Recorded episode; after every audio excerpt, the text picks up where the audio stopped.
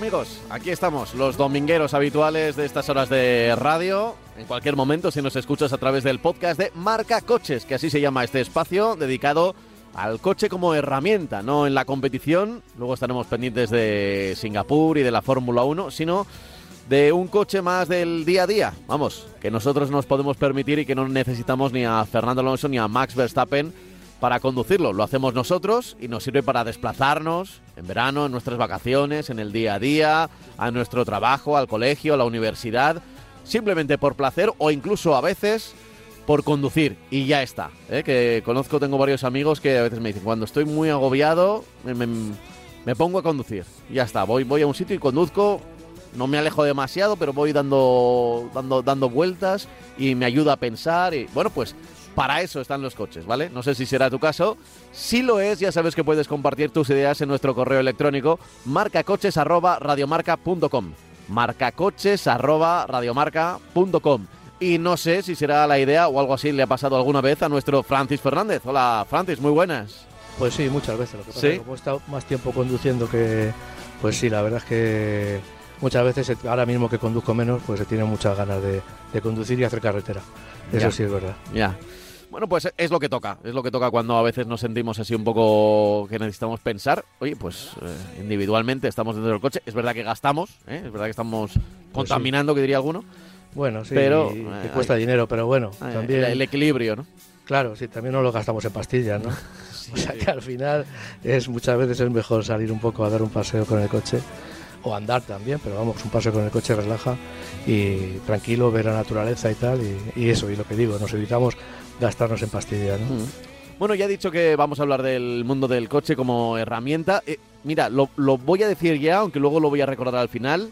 La semana que viene vamos a tener programa especial. ¿Te parece, Francis? Sí, me parece. Eh, mm, hacía mucho tiempo que, que no lo hacíamos porque, pff, a ver, entre otras cosas, eh, a veces, quizá por, por, amistad con el oyente, estábamos mucho tiempo hablando con él, ¿no? Con un oyente y, y no sé si acaparaba, pero desde luego se nos iba el tiempo hablando con él. La semana que viene abriremos los teléfonos, los teléfonos en directo para que podáis acompañarnos. Será la semana que viene. Hasta entonces ya os he dicho que podéis enviar vuestros correos electrónicos marcacoches@radiomarca.com, marcacoches@radiomarca.com. Pero tenemos que empezar por nuestro guion de este domingo, que pasa otra vez, Francis, por China. Sí, bueno, eh, por China está pasando todo. Por China ha pasado la escasez de materiales, pero es que resulta que, claro, cuando escuchamos que en la Unión Europea, en el, Consejo Europeo, eh, se, se habla y se dice que, claro, que hay que ver qué está pasando con los coches chinos que se están importando, que se están importando a precios muy bajos y que está haciendo mucho daño a la industria europea. A mí me parece, yo sinceramente no entiendo bien a, la Unión Europea. Y lo voy a decir, eh, cuando nos eh, venía bien comprar, eh, mm, eh, iba a decir recambios, materiales, eh, todos eh, componentes baratos, cuando nos iba bien construir en China para traer barato para traer a Europa, no nos quejábamos. Ahora nos quejamos de que el gobierno chino, que es un gobierno de, lo más raro en, en su en su ideología, por decirlo de alguna manera, porque tiene un capitalismo exacerbado y luego por otro lado la base es, es, es un, un- estado comunista, ¿no? Entonces es un poco una mezcla de todo que al final pues bueno, ¿qué está pasando? Pues lo que está pasando, lógicamente, es que es un gobierno, un gobierno que ayuda eh, porque todas las empresas son prácticamente públicas. O sea, no tiene mucha empresa privada, está el Estado detrás, con lo cual está insuflando dinero todo el que haga falta. ¿Qué es lo que sucede? Pues que mm, ese eh, aporte de, medios hace que las fábricas que puedan construir más barato y tal, de lo que se ha estado beneficiando la industria europea. La industria europea está construyendo y fabricando, y está todavía en, en, en China porque sale muy bien, porque es muy interesante construir allí, porque sale más barato. Entonces ahora nos rasgamos la vestidura porque vengan los chinos y nos estén inundando con coches eléctricos mucho más baratos y mucho más competitivos de lo que podemos hacer aquí. Eh, podemos quejarnos de que los chinos tienen unas, unas eh, eh, aranceles mayores, pero claro, ya ha dicho China, ¿qué pasa con Europa? ¿Ahora nos van a poner aranceles a nosotros? O sea, eh, es un sinsentido. O sea, me, interesa cuando yo estoy ganando, pero cuando empiezo a perder, pues ya empiezo a sacar la, la, tarjeta roja y digo, ah, cuidado, hay que tener cuidado, hay que tener cuidado con esto. A mí es que me parece, ya digo, un absurdo, porque todo lo que pase, todo lo que está pasando, lo sabíamos de antes. Es cierto que ha habido una pandemia, que ha cambiado bastante las cosas, pero que iban a llegar los chinos a Europa construyendo coches competitivos a precios competitivos, pues eso lo sabíamos. O sea, eso toda la industria europea lo sabía. Ahora piden proteccionismo cuando, cuando se han estado beneficiando de eso mismo que ahora nos quejamos cuando estamos construyendo, ya digo, allí en todas las marcas europeas y, en, y, americanas, norteamericanas, estadounidenses, están fabricando en China y están trayendo cosas, comprando componentes. ¿Por qué? Porque es más barato, porque en vez de comprárselos, en vez de fabricarlos en Alemania, en España, en Estados Unidos o en Francia, pues los fabricamos en China o en Taiwán o donde sea. Pero en China también se construyen y, y los traemos a Europa, montamos nuestros coches o los montamos allí y nos sale mucho más barato y ganamos más dinero. Bueno, esto yo creo que la, Unión Europea tenía que vérselo y ser un poco coherente en todo lo que está sucediendo ahora mismo con, los coches chinos que claro que están llegando, se están vendiendo muy bien. MG, lo decíamos la semana pasada, es la marca que más ha vendido coches. Eh, vamos, el modelo que más ha vendido ha sido un MG este año y no precisamente un coche eléctrico, sino un coche de gasolina. Entonces, bueno, pues vamos a, ya digo que vamos a ser un poco coherentes y a mí que me expliquen el por qué todas esas, eh, ahora mismo nos rasgamos las vestiduras cuando ya sabemos lo que ha pasado, lo que está pasando y lo que va a seguir pasando. Hmm. Eh, así es, eh, es, es. verdad que mm, siempre que llega un, nuevo habitante, esto, esto es casi se podría decir como aquello que ocurrió con los cangrejos, ¿no? De, que, de repente llega mal hecho, ¿no? Pero desde Estados Unidos llega una especie invasora, ¿no? Entonces, bueno, eh, hay que adaptarse y al final, pues los cangrejos, por lo, por lo que me han contado últimamente, bueno, pues se adaptaron, crecieron, se, mezclaron las diferentes especies de cangrejos que había en la península y, los que vinieron desde fuera, pero costó, costó tiempo. Pues ahora estamos, yo creo, en el mundo del automóvil y, salvando las distancias de, la comparación, pero un poco en lo mismo, ¿no? Eh, llega de repente marcas chinas Em, nosotros estamos en un mercado libre, por tanto, si cumplen con las normativas de la Unión Europea en cuanto a seguridad y demás, no, no tienen que tener problemas a la hora de, vender en, Europa, pero incluso pues está planteando qué hacer, ¿no? Si, si exigir todavía más, pero eso también va a exigir a las marcas europeas. Eh, están intentando hacer un poco lo que eh, en Estados Unidos sí que se puede hacer más fácilmente que en la Unión Europea, que es pues restringir, ¿no? Que vengan eh, marcas desde, desde, fuera para, para intervenir en el mercado interno. Sí, eh, se dice, es, complicado, es complicado. se dice que el mercado chino es mucho más cerrado en el sentido de que no deja entrar. Sí, es cierto, pero también nosotros, nosotros digo nosotros, digo la industria europea, digo mm. la industria occidental, se está beneficiando de, se está beneficiando de que bueno, de que allí íbamos y construíamos, comprábamos, producíamos allí, nos traíamos a Europa y nos salía mucho más barato que construir aquí en Europa. Entonces, ¿en qué quedamos?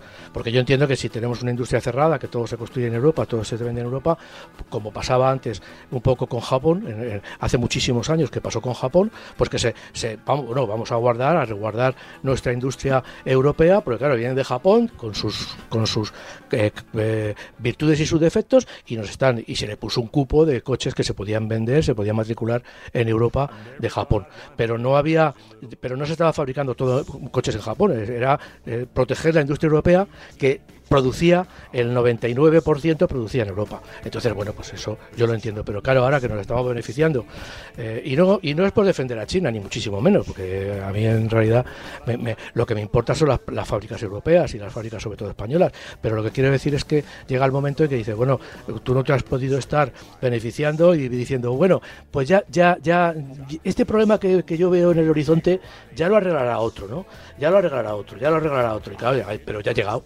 Y ha llegado y claro, a los que les ha pillado pues están diciendo pues estas cosas que no tienen mucha coherencia si pensamos, ya digo, en lo que, en lo que ha sucedido eh, a lo largo de los años cuando vienen coches de otros, de otros, eh, de otros países al mercado europeo. Y bueno ya digo que hay que tener coherencia y, bueno y, hacerlo antes, no aprovecharnos y luego eh, lanzar las campanas al vuelo, porque eso, eso, eso es de muy político, ¿no? Y esto yo creo que es un problema industrial, un problema no tan político como económico, no tan político como quieren hacernos ver ahora mismo. Hmm.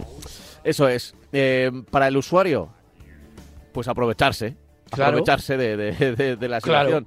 Los precios van a ser más bajos o más competitivos. Claro. yo no quiero decir bajos porque al final las cosas cuestan lo que cuestan y, y siempre la empresa, eh, en este caso los que crean, los que fabrican los coches, siempre tienen que tener un margen de beneficio, a no ser que también se le ha acusado a empresas chinas que lleguen con precios de derribo, incluso perdiendo dinero para intentar acaparar algo de mercado. Claro, eso también eh, se está diciendo, pero claro, el problema es que eso se está diciendo, pero, pero tenemos que pensar que China es un país, como he dicho antes, un poco especial en lo que, en lo que a organización económica y política se refiere. Entonces, ¿qué pasa? Que el país todo es de China. O sea, o sea allí no hay, eh, aunque nos hagan ver que bueno, que tal, que empresa privada, bueno, hay, hay joint venture con otros con otros fabricantes, con fabricantes o industria de otro país, pero al final el que, el que corta el bacalao es el chino, eso está claro, vamos. Entonces, ¿qué es lo que sucede? Pues que bueno, que, que claro, que, que, ya lo sabíamos eso, porque estamos, si llevamos muchísimos más años eh, fabricando en China y, y, y, exportando a Europa o a Estados Unidos, eh, vendiendo allí de lo que de lo que de lo que está de lo que los chinos están vendiendo coches en Europa o en Estados Unidos. Entonces bueno eh, ¿que, hay dumping pues seguramente sí seguramente sí pero eh, a eso hemos estado jugando porque estamos jugando con un país que tiene pues esas esas eh, digamos, esa personalidad, por decirlo de alguna manera, en la que todo es del, del, país, del, del, gobierno o del país, y que claro, pues cuando una fábrica se pone a hacer coches, pues oye, dame dinero y el Estado se lo da. Bueno, pues vamos a ver qué es lo que pasa. Si, pasara en Europa, pues eso no se podía hacer. Pero claro, es que estamos jugando con una baraja que ellos están jugando con la baraja española y nosotros estamos jugando con la baraja francesa. Bueno, pues habrá que unificar, hablar y unificar eso y discutir. Pero bueno, pero es lo que tú dices, claro, el, el, comprador lo que hace es que se va y se compra un MG porque le sale por 17.000 euros un coche de gasolina, aunque luego tenga que pagar bastante más por él porque le obligan a financiarlo a, cinco años, ¿eh? a cinco años, pero que lo que quiero decir es que, bueno, pues claro, el, el comprador dice, hombre, este me sale más barato, me lo compro, eh, va a pensar en, hoy es que la industria española, la industria francesa o la industria eh, alemana, pues mira, que te digo que no, que no lo van a pensar, entonces eso es un problema ya digo, a muy alto nivel y a muy alto nivel lo tienen que solucionar los gobiernos y, poner un poco de sentido común en las declaraciones, ya digo.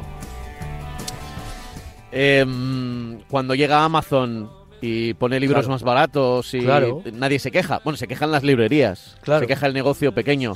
claro, ahora ese negocio pequeño es Volkswagen. ahora ese, negocio pequeño es Fiat. Ese negocio pequeño es, Renault, quienes se están quejando de que ha llegado un gigante chino. Quizá la, diferencia no es tan grande, porque, porque es verdad que Volkswagen, Renault y demás son, son empresas muy grandes y, la diferencia entre una pequeña librería y Amazon es, es gigantesca. Pero el, ejemplo está ahí, claro. Eh, eh, los pequeños libreros pues eh, han tenido que sobrevivir como han podido y algunos de ellos han tenido que, cerrar. Claro. Eh, veremos qué pasa con, los coches. Es evidente que no se van a rendir tan fácilmente y que tienen, tienen presupuesto para, intentar otras cosas. Pero, ¿quién nos iba a decir que, desde China iba a venir incluso una especie de solución a que no haya tanta inflación ahora mismo en el precio de los coches? Que es verdad que, está habiendo muchísimo. Efectivamente. Veremos y, veremos. y, muchos beneficios también, que esto muchas veces lo digo. Yo, eh, por ejemplo, hoy han anunciado que, que Peugeot y, eh, vamos, que Stellantis en las fábricas de Zaragoza y de Vigo van a invertir mil millones para fabricar en una subplataforma de coches eh, pequeños eléctricos. Bueno, es una muy buena noticia. Ya están pidiendo también dinero al, al Estado para que les dé ciento y pico millones de euros de esta inversión. Para, van a producir, ya digo, no en, no en Villaverde, sino en Vigo, y en Zaragoza van a fabricar un coche, coches, la plataforma pequeña Small de, de coches eléctricos y van a fabricarlos con una inversión de mil millones. Bueno, pues es una buena, una buena noticia, ¿no? Porque lógicamente hay que, eh, digamos que todo lo que sea eh, mantener los puestos de trabajo, eso hay que luchar a, vamos, como muy duro, ¿no? Pero claro, y lo mismo pasa con, con, cuando se nos meten los chinos, que lógicamente el MG se fabrica donde se fabrica. Eh, digo, estoy hablando de MG, puedo hablar con BID o puedo hablar de, todas las marcas chinas. Ojo, no estoy particularizando para nada en una marca en concreto. Entonces, bueno, pues hablamos de muchas marcas y lógicamente, pues lo que sucede es eso, que claro, que vienen aquí y, dicen, no, es que las fábricas en Europa, las fábricas en España, pues se van a resentir. Claro que se van a resentir, pero eso ya lo saben ustedes desde hace mucho tiempo.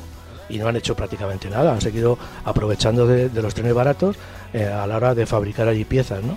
Entonces, bueno, pues, y coches. Bueno, eh, ya digo que, que eso tendremos tiempo de hablar porque es un, es un, eh, un problema, eh, iba a decir, que, que, que, está creciendo cada vez más, porque estamos hablando de que en los últimos 12 eh, meses los coches chinos están empezando a vender de una forma eh, ya muy notable en todo el continente europeo. Entonces, bueno, pues la gente, pues ya, que no es una cosa de hace dos días, pero sí es una cosa relativamente reciente, es un problema relativamente reciente que va a haber que atacarlo ya, vamos. Eh, a ver, mira, voy a intentar eh, leer eh, aquí algún correo electrónico, alguna idea, algún oyente. No, no al respecto de este de, tema de, de, los coches chinos, pero, pero bueno, siempre está, o casi siempre se puede, se puede relacionar ¿eh? de, un mm. modo o de otro. Em, mira, dice por aquí Alberto. mira, eh, hola, buenos días. Soy propietario de un Ford Mondeo 2.0 TDCi EcoBlue 191 caballos de 2019 con caja automática de 8 velocidades, la cual, según Ford, no tiene ningún tipo de mantenimiento nunca. He pasado todas las revisiones en servicio oficial y como yo eh, no tengo claro, siempre lo pregunto y ellos siempre me dicen que nada de nada. He preguntado en talleres especializados en cajas automáticas, como por ejemplo eh, Automatic, que está en Alcorcón, y ellos me aseguran que, que hay que cambiar el aceite. ¿Qué hago? Eh, me fío de la marca o del taller de la caja de cambios. Es normal que no lleve ningún tipo de mantenimiento. Muchas gracias. Vamos a hablamos, yo creo que es la caja Power Shift, ¿no? La de la de Ford, eh, doble embrague y me da a mí que esta tanto como no, yo creo. Esta es la de 8 velocidades. Igual yo creo que es convertidor de par. Igual no es la de Power Shift, pero no. Pero entiendo que será, si se lo dicen en la marca, que será caja sellada, ¿no? Sí, sí, bueno, es que ahora mismo el 90% de las cajas automáticas están selladas, no, no tienen mantenimiento. Eh, ¿Qué sucede? Pues que eh, cuando tú eh, no, digo que no no digo que no, no, no que, tenga que tener mantenimiento no lo yo eso no lo digo lo que digo es que es una herramienta de marketing el reducir como se está reduciendo y los, los, los, los, mantenimientos y también el, el número de kilómetros que se pueden hacer eh, sin hacer mantenimiento, cambiando el aceite normal del motor. Eh, eso bueno, viene por, por mejoras en la siderurgia, mejoras en los aceites, mejoras en, toda, en todo el, el, funcionamiento del motor. Todo, todo ha contribuido un poco para conseguir que ahora se amplíe el mantenimiento. Pero claro, es una herramienta muy jugosa de cara al, al, conductor, al comprador, diciéndole, oye, mira, es que este coche no tiene mantenimiento, con lo cual te vas a ahorrar un dinero. Bueno, yo lo que sí le diría es, eh, si eh, no está tranquilo, si no está tranquilo, y una, una avería en una caja de cambios es bastante, eh, digamos, costosa, como ya está fuera de garantía, como ya está fuera de garantía también el coche, yo la verdad es que no creo que le haga daño, digo, digo lo contrario, le va a ser beneficioso, aunque la marca diga que no tiene mantenimiento, el que lo lleve al taller, este taller especialista en cajas de cambios automáticas y que le haga un cambio de, ese aceite que lleva la caja de cambios. No le va a suponer ningún tipo de problema, no, no se va a estropear por eso, ni, al contrario, digo, va a ser un beneficio y bueno, eh, yo entiendo que si, si se va a quedar más a gusto, pues que lo lleve porque al coche al contrario, no le va a hacer ningún daño, sino al contrario, le va a beneficiar. Independientemente de que no tenga por qué pasarle nada si no cambia el aceite. ¿Eh? Eso también lo digo. Pero bueno, a mí muchas veces la verdad es que eh, estar 30.000 kilómetros con el mismo aceite de motor, digo, me parece una burrada. Me parece, bueno, yo no sé si es que... Eh, ¿Por qué? Y me parece una burrada porque es, una, es un argumento tan bueno porque claro, el mantenimiento, cualquiera que se compre un coche tiene que pensar en el mantenimiento, porque el mantenimiento, dependiendo de la marca y dependiendo de la categoría del vehículo, puede llevarnos unos cuantos miles de euros al año o cientos de euros en, los segmentos pequeños, en los segmentos de generalistas, pero miles de euros en, el, segmento premium. Entonces, claro, lógicamente las marcas, si en vez de gastarte 2.000 euros, imagínate en un Audi, en hacer un mantenimiento anual, te dicen que no, como hemos ampliado todo, se va a gastar usted 900. Eh, pues hombre, dices, bueno, es un ahorro importante. Entonces eso es un argumento muy importante de venta.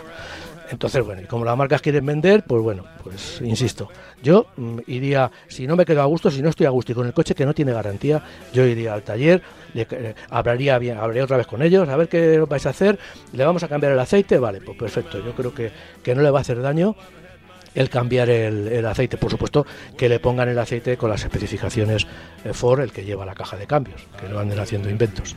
Eso es. Eh, luego, no sé si será el caso de Ford, a veces hay, hay cajas que al estar selladas son difíciles incluso de, de Claro, eso es lo que también estaba pensando, pero bueno, hay, bueno, hay, hay sí, pero bueno, pero yo creo... No, no, no sé, no sé por marcas, ¿eh? porque seguro que aunque no se pueda cambiar, alguna tendrá algún botón o algún tapón. sí, algún sistema tiene para, para, poder, para poder rellenar sin abrir la caja, seguro. Bueno, eh, pues eh, espero haberle sacado de duda a Alberto, que era quien nos escribía, como ha dicho Francis, eh, no pasa nada por cambiarle el aceite, es decir, se puede fiar de... Además, de, una casa especializada en, cajas de cambio. pero pero eh, probablemente si sigue las indicaciones de la casa de Ford en este caso, tampoco tampoco, tampoco, efectivamente. ya digo que bueno, que bueno, pues muchas veces nos quedamos mejor cambiando una pieza que pensamos que se puede romper o, no confiamos en ella y la quitamos y bueno, y si no se rompe, pues perfecto, tampoco es ningún problema, ¿no? Si no es una inversión muy grande de dinero, claro. Eso es, eso es. Eh, siguiente tema, íbamos a hablar de las luces halógenas, ¿por qué? Sí, te, acuerdas que hace poco tiempo nos, nos mandó un correo, leíste un correo de un oyente en el que hablaba y decía que por qué no hablábamos de las luces halógenas, del tipo de lámpara que hay, eh, porque estaba un poco perdido, ¿no? Y le dije que sí, que, lo, iba a lo iba a comprobar y ya está, ¿no?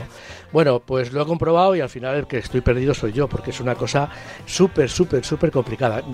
Yo lo he tratado de simplificar eh, eh, de una manera muy sencilla, ¿no? Una lámpara halógena lleva un gas halógeno inerte en el interior. Son estas lámparas que tienen que es un tubito, no las que son redondas, que esas serían las incandescentes, es un tubito y tiene pues eh, un gas que, cuando se calienta el, filamento, pues eh, un filamento de wolframio, pues eh, se enciende y ya está. Bueno, el tema es, ¿qué tipos de lámparas halógenas hay? Pues generalmente hay dos, digamos que hay dos grandes divisiones. Una es cuando tiene un filamento, que pueden ser H4, la más conocida sería la H4 y la más moderna, y luego la H7 con un filamento. ¿Qué, diferencia de utilización hay? Pues hay coches que llevan H4 con dos filamentos porque eh, eh, engloban la, luz corta y la larga. En cambio, cuando llevas H7, que es un filamento, tienes que llevar dos lámparas, una para la corta y otra para la larga. Eh, también figuran, o hay otras denominaciones, H1, H3, H7, H11, en fin, un montón de denominaciones en las que la, la diferencia es el, eh, el eh, lo iba a decir, la potencia de la lámpara. Es decir, hay coches que tienen que llevan más potencia y otros que llevan menos potencia. Más iluminación, menos iluminación. En función también de, la parábola que lleven, porque hay parábolas que aguantan una potencia, porque a más potencia, más temperatura, entonces llevan una potencia. Y hay otras que coches de altas prestaciones, porque llevan una parábola más resistente para poder llevar eh, lámparas más potentes. Esto eh, lo llevamos en el libro de instrucciones, nos va a decir, o, en la misma lámpara, la lámpara halógena que tenemos que llevar, y en cada sitio y tal. O sea, eso es una cosa que, en el taller mm, lo, van a, lo saben seguro, ¿no? Eh, otra pregunta que se hacía es, eh, ¿se, pueden, ¿se pueden llevar luces halógenas azules? Hay unas lámparas que tienen la parte de lo que es el cristal, pues tiene una tonalidad azul. Eso hasta hace poco estaba, no estaba muy claro si se podían llevar ahora se pueden llevar siempre y cuando estén homologadas. Es decir, si están homologadas la lámpara y, este, y lo que es el bulbo es, azul, se puede eh, llevar. Eh, vamos a ver, luego hay otra cosa también eh, muy importante. el, hay una serie de, instrucciones que, debemos eh, tener cuando vamos a cambiar esas lámparas. No las podemos tocar con las manos, porque la grasa del dedo se queda impregnada en el, bulbo y podemos provocar que se eh, fundan.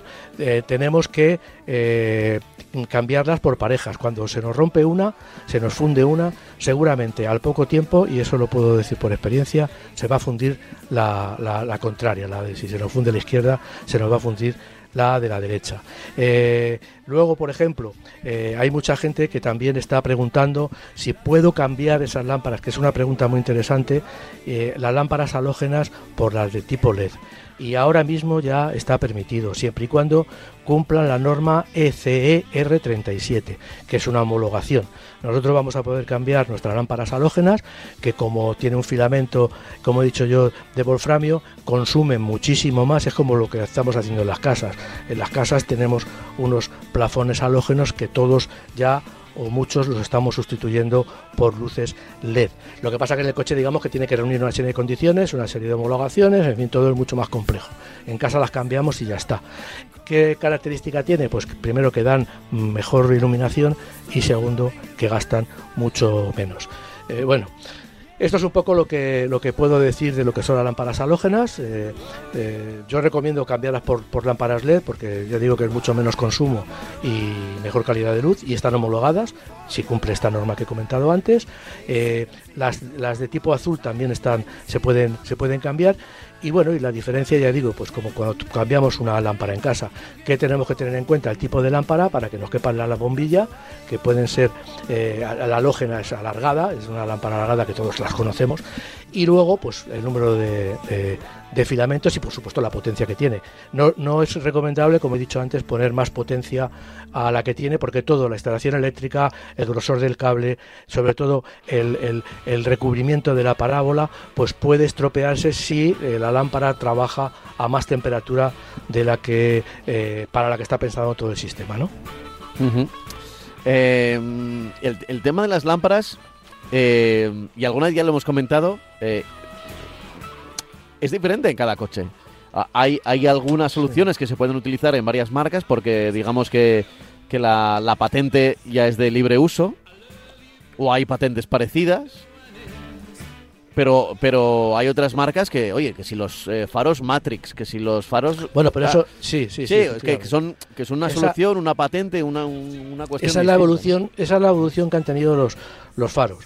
Los faros al principio llevaban unas lámparas, un bulbo redondo de incandescencia, que era una lámpara muy sencilla. La misma lámpara que teníamos en casa de incandescencia.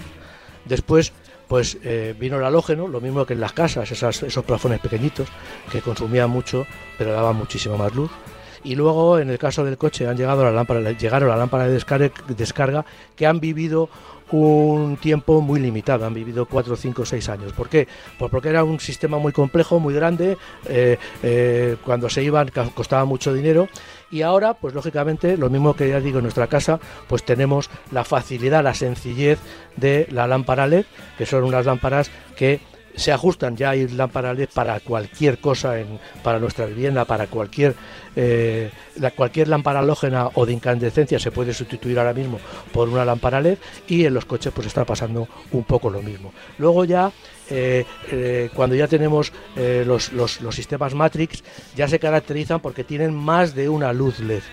Yo, yo, estoy hablando de sustituir una lámpara halógena por una lámpara LED y punto. En cambio los sistemas Matrix ya son unos sistemas que mediante un control electrónico muy complejo lo que hacen es, tienen generalmente, eso lo vemos muy fácil en los Porsche que tienen como cuatro cuadraditos. Bueno, pues esos cuatro cuadraditos son cuatro grupos de LED que se encienden en función de una serie de parámetros de si viene un coche de frente, de bueno, es, es muy complejo porque además, como ya lo he dicho muchas veces, ahora todos los coches que llevan el sistema Matrix LED vamos circulando por carretera con las largas. Nosotros ponemos largas o se ponen las largas. El coche es el que hace el cambio automático cuando eh, ve una luz, eh, cuando ve una luminosidad que viene de frente, que puede ser un coche o puede ser una farola, pero eh, el coche va adecuando la luz a las características de la vía. Cuando vamos de noche por una carretera muy, muy oscura, pues se van a encender todas las luces. Si no, se van a, si no, si nos juntamos con un coche de esos cuatro conjuntos de LED, se van a apagar algunos para dejar el coche que viene en sombra, porque vamos a seguir iluminando los lados, los bordes de la carretera con mucha eficacia y con mucha luminosidad.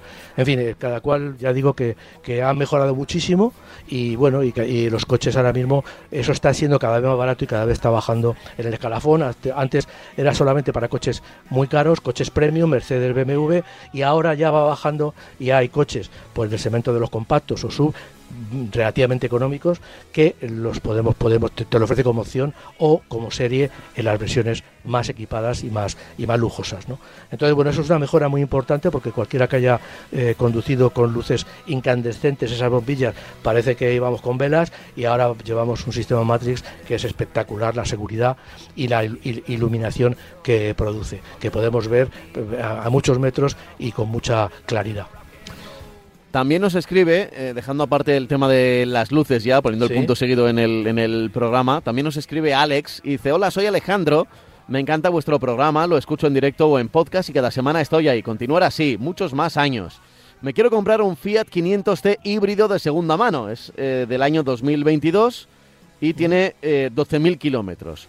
¿Me podéis comentar algo de este vehículo? Seguridad, economía, durabilidad, etcétera. Eh, espero escucharlo pronto. Un saludo, gracias. A ver qué le decimos a Alex. No, no, no nos dice exactamente para qué lo quiere, entonces mm, en- entiendo que Bueno, sin más es hablar de, sí, del coche y de la hibridez de este, un- de este un 500 Fiat, ¿no? ha dicho. Un 500C híbrido, sí. Sí. Un 500, eh, el híbrido es un híbrido suave, no es un híbrido complejo. Eh, el 500 tiene hibridación suave o tiene ya directamente coche eléctrico. Bueno, 12.000 kilómetros, supongo que era un precio eh, muy decente. Eh, yo entiendo que ese coche seguro, seguro, si, si, si, le, si le rasca un poquito al, al comprador, al vendedor, pues es un coche de alquiler, seguramente. Es un coche que ha estado en alguna, en alguna empresa de alquiler como casi todos los 500, porque se está vendiendo mucho para, esas, para ese cometido. Es un coche muy, muy agradable para alquilar, muy sencillo y muy bien de llevar, muy bonito. En fin, es un coche muy atractivo. Entonces, bueno, yo, pues perfecto. Eh, no sé cuánto, no nos dice cuánto le ha costado, cuánto le va a costar, pero yo creo que es un coche, bueno, eh, hombre, ya lógicamente al comprar un coche pequeño ya conoces sus limitaciones, que bueno, pues, pues eso, que las plazas traseras son justas, que el maletero es más justo todavía y que bueno, que es un coche para ciudad, se puede viajar, pero bueno, haciendo un sacrificio bastante grande, ¿no? Entonces, bueno, pero para moverse por ciudad y tal, pues está, está bien, no cansa mucho, eh, tampoco es muy potente, pero bueno, es un coche, pues eso, que, que, bueno, hace un poco honor a, a la fama que está cogiendo en los últimos tiempos, porque es con diferencia el Fiat más vendido en todos los sitios. Bueno, pues eh, le decimos que, que, a ver, igual, igual él no se fía porque son pocos kilómetros, ¿no? Y dirá, ¿por qué el anterior dueño que lo compró Bueno, en 2022 solo lo- no, le ha hecho 12.000 kilómetros? Ya le he dicho yo que, que hay mucho coche de alquiler que luego salen a la venta como coches Sí. de poca de poco de poco kilómetro. Pero Así eso es. pasa en todo- pasa con, con muchos coches, o sea que tampoco es un problema. Son coches revisados, son coches que muchas veces, pues 12.000 kilómetros, pues a lo mejor para una casa de alquiler, depende de la casa de alquiler que haya sido, pero que no son tampoco muchos kilómetros para una empresa de alquiler. Entonces, bueno, eh, porque además eh, los coches de alquiler, curiosamente, si no es una empresa importante, una empresa importante quiero decir una empresa muy conocida, que sean estas empresas que se montan y se montan en los sitios de verano de, vacaciones, pues pues el negocio es comprar el coche barato a la marca y luego venderlo al, usuario final. O sea que tiene dos negocios, el negocio que hace cuando lo alquila y el negocio que hace cuando lo vende. Sobre todo, yo creo que muchas veces es más el negocio que hace cuando lo vende que cuando lo alquila. Oye, más cosas, más cosas. Eh, me ibas a hablar de garantías, de, de- de Sí, más bueno, garantías. eh, ¿En qué marcas? sí. Que esa es una Hay- buena noticia. Sí, eh, poco a poco la garantía se va ampliando. No, antes estaba solamente Kia con, ahí con los siete, con los siete famosos años de garantía, aunque con mucha, con mucha letra pequeña, lógicamente. Pero eh, ahora, pues bueno, hay marcas que están ampliando las garantías. Ya lo hizo Jaguar hace unos meses que amplió la garantía a cinco años nada más y nada menos. Y ahora pues le toca el turno de ampliar garantía a Range Rover, Defender y Discovery, que son las otras marcas. Ya sabemos que, la, que antes era Jaguar Land Rover y, hace poco tiempo pues hubo una distribución más para, aprovechar las denominaciones de los coches y eh, lo que era Land Rover pues pasó a ser Range Rover, Defender y Discovery. Entonces, bueno, pues, pues ahora amplían a cinco años, con lo cual, bueno, esas ligeras sombras que están, eh, que, que, pasan por, por, por la barca, eh, de que los coches no son muy fiables. En, muchos de los eh, estudios que se hacen de fiabilidad, pues la verdad es que las marcas, todas estas marcas, no están situadas en unos lugares excesivamente competitivos. Eh, frente están, pues generalmente en el, en, el, opuesto de lo que está Toyota, de lo que está Kia, de lo que está Honda, pues están en el opuesto. Y en el opuesto, pues son los lugares más bajos de cuando hacen todos esos estudios de fiabilidad y tanto en Alemania como en Estados Unidos, pues no sale muy bien parada. Por lo tanto, este, esta ampliación a cinco años de garantía, pues me parece que bueno que puede eh, redundar en mayor venta de la marca porque la gente se quitará ese miedo. Hmm. Eh, es buena noticia siempre esto de las garantías. ¿Te acuerdas eh, hace unos años cuando llegó Kia con, la revolución de los, siete, años, siete años, ¿no? Efectivamente. Bueno, y luego ya hemos visto, igual no han llegado a siete, pero hemos visto marcas que con cinco, cuatro años. Sí, ahora, ahora hay muchas marcas que están. Y además eh, hay muchísimas marcas que puedes pagar una, una, ampliación de garantía. Lo que pasa que en este caso y en el caso de Kia son garantías que te dan de serie, por decirlo de alguna manera, no tienes que pagar nada. Todas las marcas tienen un, una, otros dos años de garantía, generalmente son tres años, casi todas las marcas y tienes dos años de garantía que las puedes pagar por alrededor de 900.000 euros. ¿no? Entonces, bueno, pues para, eh, digamos que si quieres tener el coche cinco años, pues tener una garantía de cinco años, pues es una buena cosa, ¿no? Porque digamos que te evitas, leyendo la letra pequeña, te evitas eh, eso, eso. problemas. Sí, hay que leer la letra pequeña porque luego muchas veces te, te encuentras con que no, esto a partir del tercer año no estaba ¿sabes? Es, eh, los abogados pues escriben unos contratos que bueno que son muy listos y saben de todo. Y nosotros aunque los leamos muchas veces pues no nos enteramos. Pero en este caso hay que lo mismo que en Kia que es lo que yo comentaba. Kia te ha dado siete años siempre pero con una letra pequeña eh, bueno bastante exclusiva en el sentido de que había muchas cosas que se eliminaban de esas garantías. Con lo cual bueno el de marketing presume de siete años pero luego en realidad no todo está cubierto por siete años. Mm, ya Sí, que siempre hay letra pequeña. Claro, siempre, siempre, siempre. Pasa como, como, con los contratos que hacemos con las tarjetas de crédito, las cuentas corrientes, o sea. Ese tipo de cosas, ¿no? Ese tipo de cosas, sí, eh, más cosas que, tenemos en nuestro guion del día de hoy. Eh, esta lo hemos pasado muy rápido, pero como siempre, eh, ¿Algún modelo? ¿De, qué modelo podemos empezar a hablar? Pues mira, tenemos el Volkswagen Passat, que es un coche que siempre, que siempre me ha gustado mucho. Es quizá el coche más grande, ya con el faetón, ya ese ese buen coche y ese excelente coche que, que empezó a fabricar, que fabricó Volkswagen para intentar dar el salto a los coches de élite, podríamos decir, comparándolo con una 8, con un BMW Serie 7 o con un Mercedes Clase S, pues eh, ha, sacado, ahora, eh, presenta, ahora eh, presenta una nueva evolución de ese modelo, ya digo, que era el más vendido, sobre todo en Europa, el más vendido, uno de los más vendidos de las berlinas de tamaño de más vendidas en, en, Europa.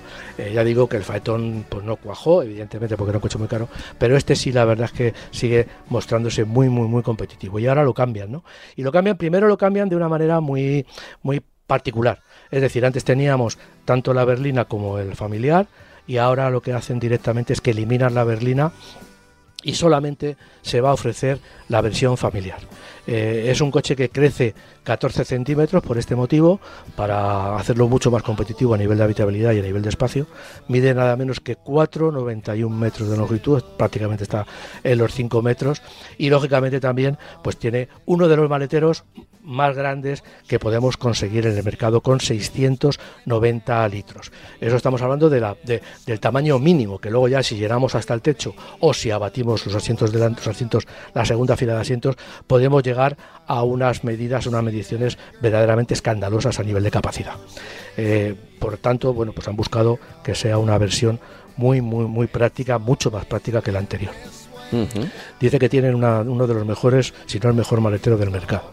Eh, tendrá versiones de 122, 150 y 193 caballos con diésel. ¿eh? O sea, es, es, un coche que todavía nos va a ofrecer la posibilidad de comprar diésel. Y luego va a tener dos gasolina TSI de 204 y 265 caballos. Y luego otra de hibridación suave con 150 caballos para terminar, de gasolina también, y luego también para terminar un híbrido enchufable de 204 y 265 caballos. Eh, este híbrido enchufable PHEV tiene una, ha aumentado muchísimo la autonomía, antes tenía 60 kilómetros, ahora llega a los 100 kilómetros de autonomía, con lo, con lo, cual, bueno, pues puede incluso eh, convertirse en un coche prácticamente eléctrico para aquellos que, que no hagan 100 kilómetros todos los días, ¿no? Entonces, bueno, puede ser una cosa interesante, ¿no? Tiene también, por supuesto, sistema de tracción integral, todo van a ser automáticos y tiene también sistema de integral eh, para las versiones de 193 y 265 caballos, para las dos versiones más potentes, tanto en diésel como en gasolina. Eh, tiene estrena en el salpicadero una pantalla de nada menos que 12,9 pulgadas. La verdad es que parece un pequeño televisor, o sea, es enorme la pantalla. Y, y como decíamos antes, hablando de la iluminación, puede llevar eh, unos faros matriciales con prácticamente 500 metros de alcance. Si los pusiéramos en una llanura, pues iluminaríamos 500 metros con estos faros tan, de, tanto rendimiento. ¿no? Por supuesto también a nivel de, equipamiento, desde el punto de vista tecnológico, va a poder tener una suspensión de dureza variable. Eh, y va a tener eh, funciones muy avanzadas para eso que seguramente a muchos les encanta o les encantará, que es manejar el coche desde, desde el móvil, ¿no? Tanto para aparcarle como para sacarle del parking cuando no podamos meternos.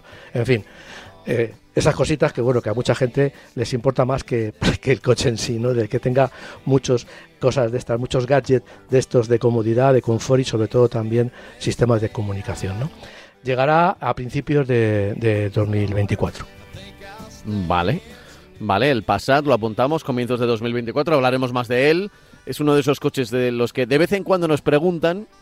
Ahora ya como todo el mundo se pasa a los sub, parece que, el Passat, que antes, bueno, lo de los tres volúmenes, es decir, el motor, el habitáculo para de, dos filas, cuatro o cinco pasajeros y el maletero era el coche habitual hace 30, 40 años, el sedán, el famoso sedán, ¿no? Eh, pero ya se, se, quedó un poco atrás. Aún así, de vez en cuando hay gente que nos lo pregunta. Así que volveremos al Volkswagen Passat seguro, ¿eh? estoy seguro, De, estoy seguro de ello. Eh, a ver, me has dicho que me querías hablar también del Mini y aquí yo también ya, ya más o menos he visto algún, algún adelanto estético que me parece importante e interesante y muy, muy, de, muy del diseño de Mini. Sí, es nada menos que la quinta generación. Eh, se cambia también, se cambian esos faros circulares, pues también varían un poco. será es más largo de batalla y de vías, o sea, con lo cual el coche, pues, bueno, pues tiene una tiene un aspecto mucho más poderoso, por decirlo de alguna manera. Solo habrá versiones eléctricas, no podremos comprar versiones eh, con motor térmico. Eh, se ofrecen eh, el Mini Cooper E y el Mini Cooper SE. El E tiene 184 caballos con 300 kilómetros de autonomía y el SE sube hasta los 218 con 402 kilómetros de autonomía. El, interior es un interior que ha evolucionado, si el exterior se parece un poco, el interior es completamente nuevo, completamente diferente y eh, va pues hacia el minimalismo, es decir, todos son líneas rectas, muy suaves, no hay nada que llame la atención, no nada recargado, todo muy, muy efímero así. Y sobre todo lo que destaca es que no va a tener pantalla detrás del volante y que todo se va a concentrar en una pantalla eh, circular como tenían antes, pero que va a ser una pantalla, es una pantalla eh, convencional. Circular también, muy estrechita, eh, situada como, como siempre en el centro del salpicadero. Va a estar, pues eso, con esa pantalla va a estar súper conectado porque va a tener de forma internet, de forma permanente. Evidentemente tenemos que conectarnos nosotros, pero el coche va a estar conectado a internet completa, continuamente y va a tener pues eh, lo mismo que decíamos del Passat pues apertura y arranque mediante el móvil sistemas para la navegación sistemas de realidad aumentada para la navegación y, eh, y dispondrá de este coche dispondrá de tres modos de conducción para adaptar digamos el consumo de combustible a cada necesidad y a cada momento. Tendrá lógicamente una versión Sport en la que no tendrá en cuenta el consumo, luego tendrá una versión normal en la que se circulará normalmente y luego una Eco que lógicamente todo esto simplifique, o sea, eh, trae consigo una reducción de la, de la potencia, de, de, de, la potencia del coche, de, la aceleración del coche, eh, del par que se aplica a las ruedas y lógicamente también tener una, versión eco para circular por ciudad en donde no necesitamos potencia y, y así ahorramos bastante, eh, iba a decir combustible, bastante electricidad, bastante, mantenemos la autonomía prácticamente eh, llegamos a la autonomía que, nos marca la, la, la, marca, que es bastante complicado en muchas ocasiones. Em, para aquellos que no lo hayan visto, eh, ha habido varios anuncios por parte de, la marca, varios vídeos, pero entiendo que hoy no llega a todo el mundo, pues para eso estamos aquí nosotros, para hacer este eso de, ser medio.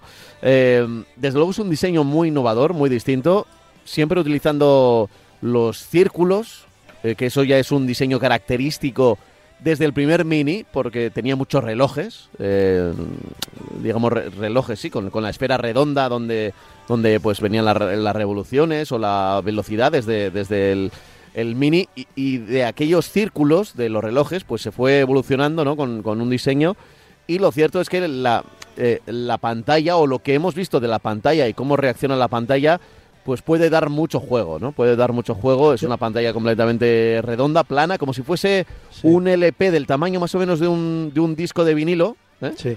Más o menos, colocado en el, en el centro. Desaparece, y no me gusta a mí demasiado, las indicaciones detrás del volante.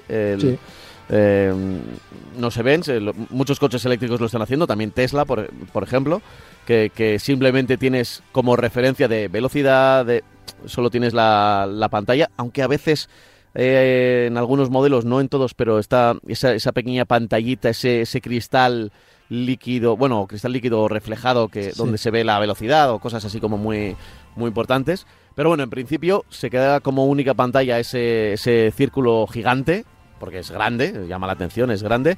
Y, y, no lo sé cómo lo van a ir desarrollando, el software que van a utilizar, pero desde luego puede dar mucho juego y no deja de ser un, un tema de diseño interior dentro del coche. ¿eh? Así que habrá que estar pendientes de, de, cómo funciona el Mini y si más marcas reaccionan a este tipo de, Yo cosas. Yo lo que destacaría, aparte de lo que tú has comentado, es que se nota perfectamente esa anchura de vías, porque eh, se ve que los pases de rueda están muy abultados, en vez de ser verticales los pases de rueda, las aletas tienen un abombamiento para precisamente cubrir las ruedas y eso le proporciona, digamos, una, una idea mucho más, una, una imagen mucho más robusta, más deportiva, más poderosa. ¿no? A, mí, a mí la verdad es que el diseño me, me, me, me gusta, vamos, el, el diseño. También no, no, lo veo ahora, no, yo, pero yo creo que también hay otra, otra diferencia, que todos sabemos cómo se abre el capó de los minis, que se abre de atrás, incluidas las luces. En este caso yo creo que ya el capó se abre de una manera convencional no tiene esa parafernalia de abrir y que se, abría media aleta y iba hacia adelante en los, en los minis anteriores. Y ya digo que bueno, que a mí me parece un coche eh, que estéticamente ha ganado, también es mucho más sencillo, si, si nos fijamos en él, mucho más sencillo, la línea mucho más suave, mucho más sencillas, pero a mí me parece que es un coche que, que inspira, digamos, robustez, inspira eh, deportividad también. Eh, veremos. Mm, eh, eh, Mini siempre es un coche que ha funcionado muy bien y llega esta quinta generación, me has dicho, ¿verdad? La quinta. La quinta generación de Mini ya, nada ah, menos. Pues bueno, no, no, no, son, no, son, no son pocas y ya ha ido evolucionando y algunas bastante largas en el tiempo. Del nuevo Mini, o sea, la quinta generación del nuevo Mini. No, no hablamos, no incluimos el. No, no, no, no, no, claro, claro. El Mini de toda la vida, el antiguo, vamos. Lo que pasa es que el antiguo tuvo, pues yo creo que una generación nada más. Sí, es que sí, porque estuvo construyendo el mismo mucho tiempo. Sí, entonces no había demasiado, pero hubo, hubo carrocerías diferentes y un frontal diferente que se vendió en el Reino Unido y, poco más, y poco más, porque no tuvo modificaciones de importancia. Oye, estamos ya en la recta final del programa de hoy y me tienes que hablar también del Tesla Model 3. pues sí, es un, es un eh, se realiza sobre el clásico restyling, no, no va a tener una modificación, las modificaciones estéticas van a ser muy ligeras, no, no nos va a llamar la atención, digamos que va a ser difícil reconocerlo eh, por fuera, va a tener un nuevo paragolpes que, que lo que busca, como otros cambios, es mejorar la aerodinámica, para eso también se cambian las, las llantas y y el, y, el, paragolpes trasero y los pilotos eh, posteriores. O sea, ya digo, todos los cambios estéticos lo que buscan es mejorar la aerodinámica para disminuir el consumo. Se han cambiado los cristales, todos los cristales del coche se han cambiado para eh, tener un mejor aislamiento acústico. Eh, yo creo que la gente se quejaba de, del ruido de rodadura que, que, nos llegaba. Evidentemente lleva ruedas gordas y eso significa bastante ruido de rodadura. Entonces, bueno, pues con los cristales y otros aislamientos del interior del vehículo, pues lo que se consigue es aislarnos del ruido de rodadura porque es el único ruido que nos llega, porque el motor suena muy poquito, casi nada, y cuando vamos a, a poca velocidad ya el ruido más presente es o el aerodinámico o el de rodadura.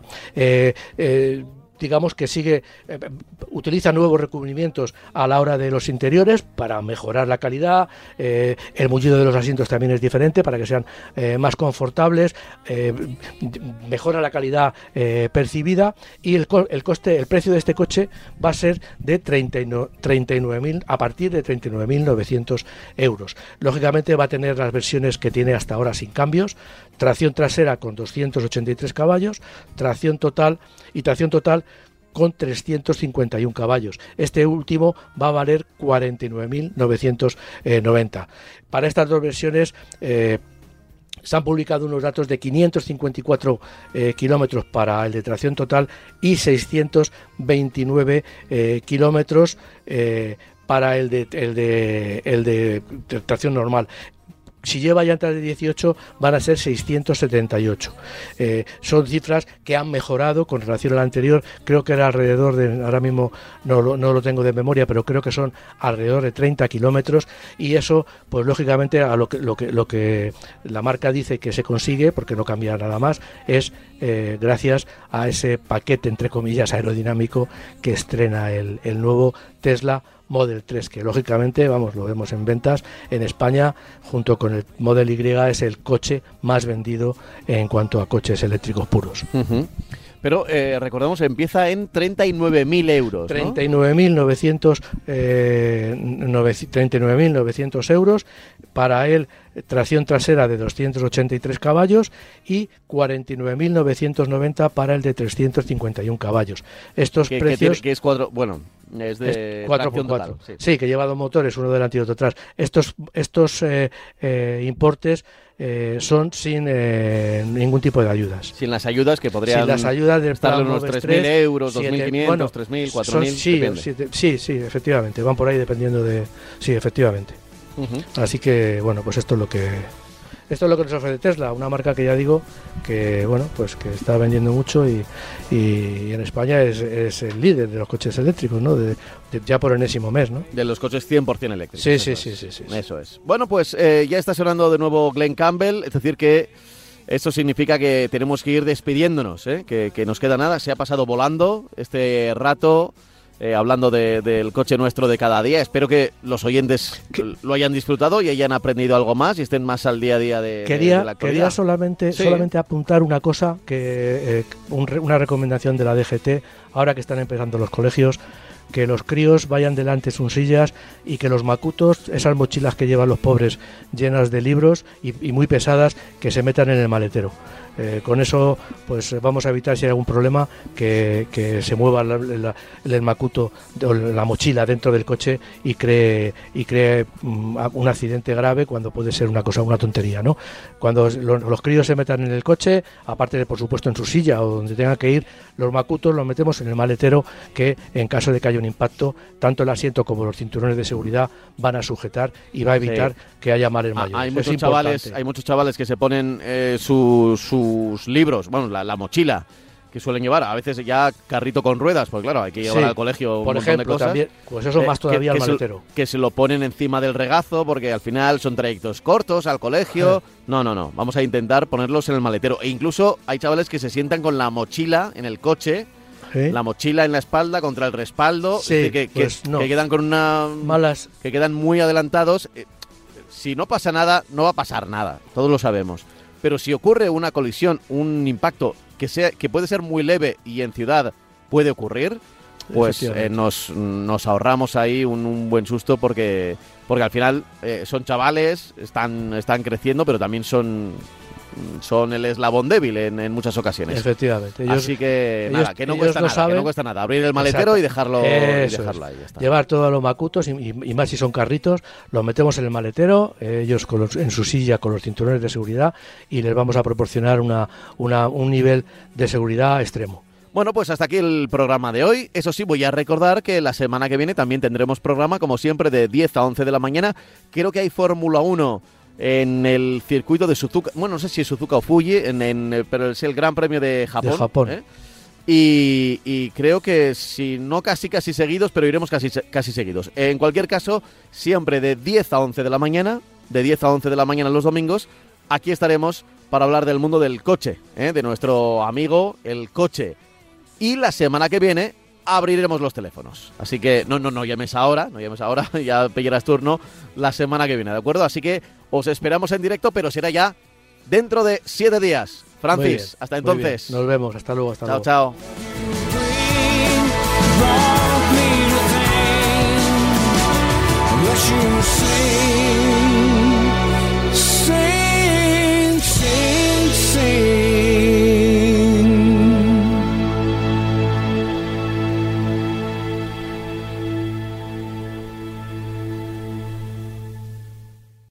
out your mind.